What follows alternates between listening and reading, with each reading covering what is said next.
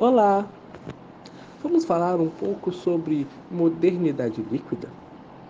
O conceito de modernidade líquida foi desenvolvido pelo sociólogo polonês Bauman e diz respeito a uma nova época em que as relações sociais, econômicas e de produção são frágeis, fugazes e maleáveis, como os líquidos.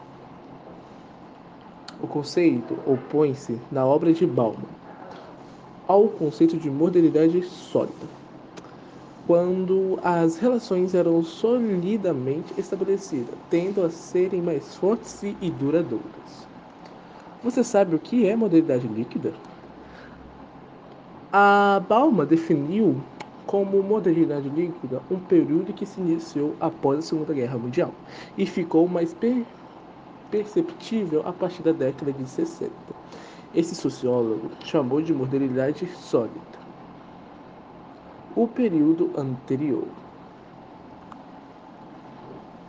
A modernidade líquida é totalmente oposta à modernidade sólida e ficou evidente na década de 60, mas a sua semente estava no início do capitalismo industrial, durante a Revolução Industrial as relações econômicas ficaram sobrepostas às relações sociais e humanas, e isso abriu espaço para que cada vez mais houvesse uma fragilidade de laço entre pessoas e de pessoas com instituições.